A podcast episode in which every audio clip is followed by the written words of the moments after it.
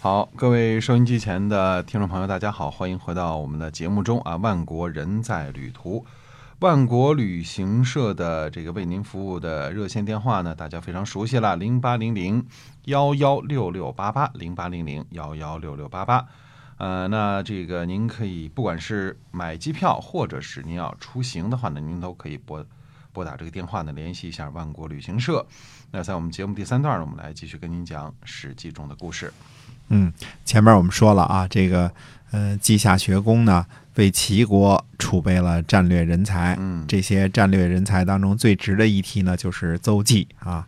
邹忌呢，以弹琴的理由呢，觐见齐威王。嗯齐威王呢，很高兴，那让他呢住在齐威王的右边的房子里啊。哎那么，呃，过了一段，过了一会儿呢，这个齐威王呢自个儿弹琴，邹忌呢就推门而入，就说呢，琴弹的真好。嗯。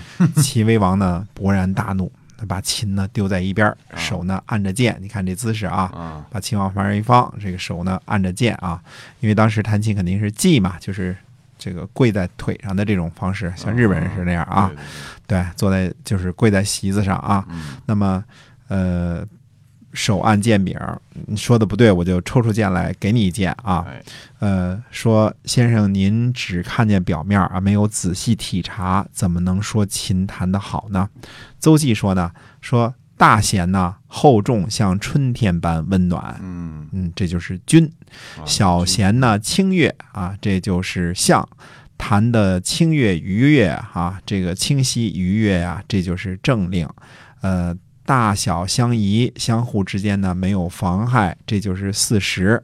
所以我知道您弹得很好。嗯哎，齐威王说呢，说嗯，你评论音乐这个评论的很好。啊呃，邹忌又说呢，说我不只擅长音乐呀，呃，治理国家、亲近人民这些道理呢，嗯、行我也都懂。哎嗯，齐威王呢又勃然大怒，说说如果说起音乐中的这个五音之间的关系啊，嗯可能没人比得上先生您。嗯可是，呃，若要说起治理国家和亲近人民呢，这跟琴有什么关系呢？对啊，啊、对吧哎嗯，邹忌呢又把这个君相四时这些话又说了一遍，又补充说呢，嗯说弹琴次序不能乱呐，这就是昌明的治理。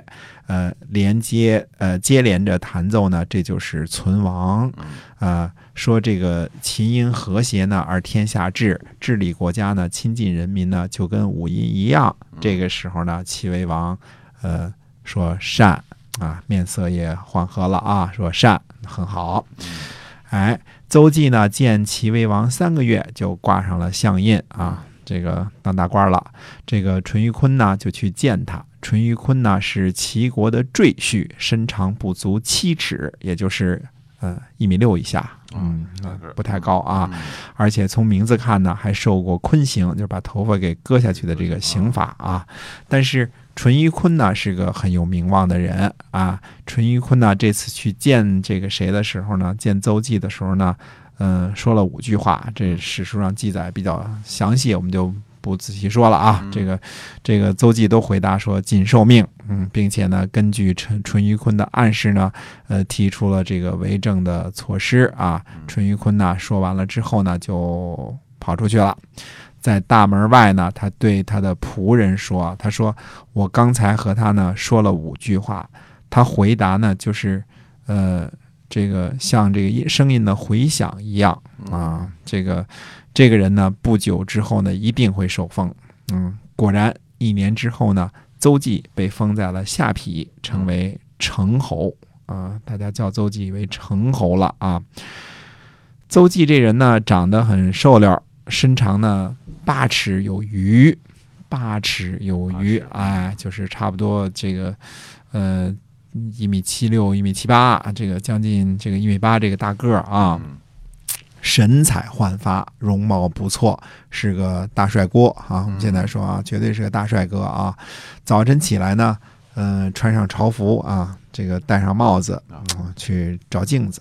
嗯对，你看这个男人也爱照镜子啊！嗯哎，对他老婆说呢，说我跟这个城北的徐公谁更帅啊？嗯，他老婆说，嗯、您这么帅，徐公哪儿比得上您呢？嗯哎，城北徐公啊是齐国有名的大帅哥啊啊，美男子哎。嗯那么邹忌呢自己呢还是有点不自信，于是呢又去问他的妾啊，他说我跟这个徐公俩人谁更帅些呀？嗯，他的妾就跟他说说徐公哪里比得上您呐？啊，第二天呢有客人来拜访，那邹忌呢跟客人聊天儿，嗯，座谈啊，嗯呃，聊着聊着呢，这个又问客人说：“我跟徐公俩人谁更帅呀？”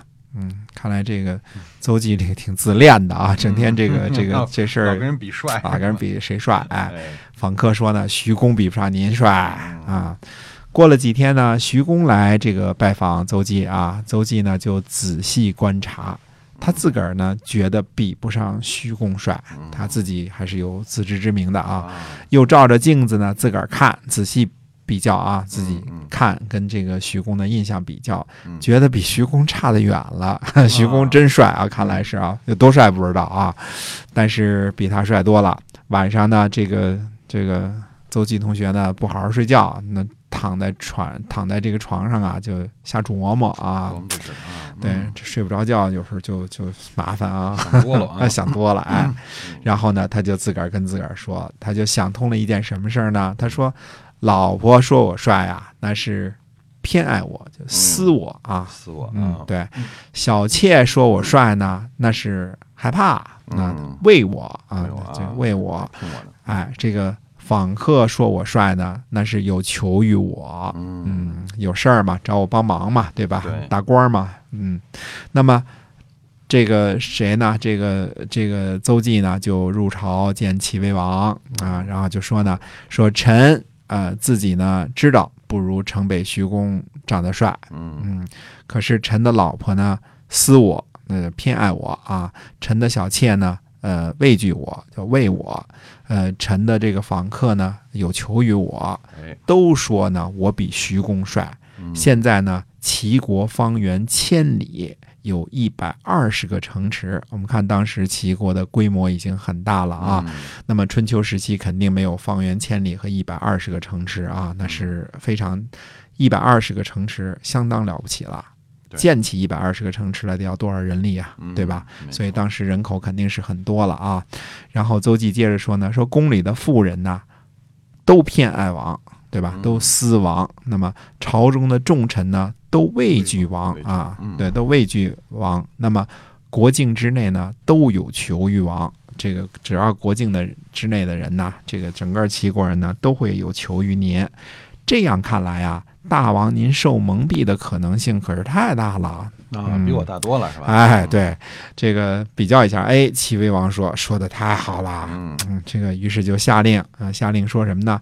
说群臣和人民呐，能当面指出寡人的过错的，受上赏，嗯，给最好的奖赏啊，嗯。一大红包啊，嗯。呃，有上书给我进谏的，受中赏嗯，能够在朝廷和集市啊提出意见，只要寡人听说了，受下赏，嗯嗯，至少也是个一块钱的红包啊，啊，都有都有都有哎封赏，都有嗯封赏。这个命令刚刚下的时候，群臣进谏啊，这个怎么说呢？门庭若市啊，门庭若市这个成语就是从这儿来的 啊都被拿红包去了，啊！对对对对，为了拿红包把人门都给挤破了，就啊就是门前啊，像这个闹市似的，像这个集市似的，叫门庭若市啊。这个呃，提意见还拿奖金，这事儿谁不干啊？这这，可是 我我也干啊。嗯，数月之后呢，偶尔还有提意见的。嗯等到一年之后呢，就是想提意见的，也不知道提什么意见好了，意见都提完了啊、这个呃红包呢也也拿了不少，看来啊，嗯这个齐威王看来有钱，整天发红包。那么呃，燕国呢、赵国、韩国和魏国的人听说了之后呢，就都来朝见齐国啊。那么《战国策》里边评论说呢，这就叫做战胜于朝廷啊，这个。就是在朝廷就战胜了其他的国家呀，嗯嗯，不过想想呢，还是古人比较厚道啊。嗯，今儿看谁敢下这个命令，那是提意见提死你，你还给红包都我 吃了你是吧？啊？那那是啊，那那我那我拼命，这没意见还整天提呢，现在是吧？嗯这网上这个喷子啊，是吧？是事儿不是事儿的，整天骂人。嗯呃，你说你可以提意见还拿红包，那那就别天下就太平不了，就这一项政令，天下就完了，对吧？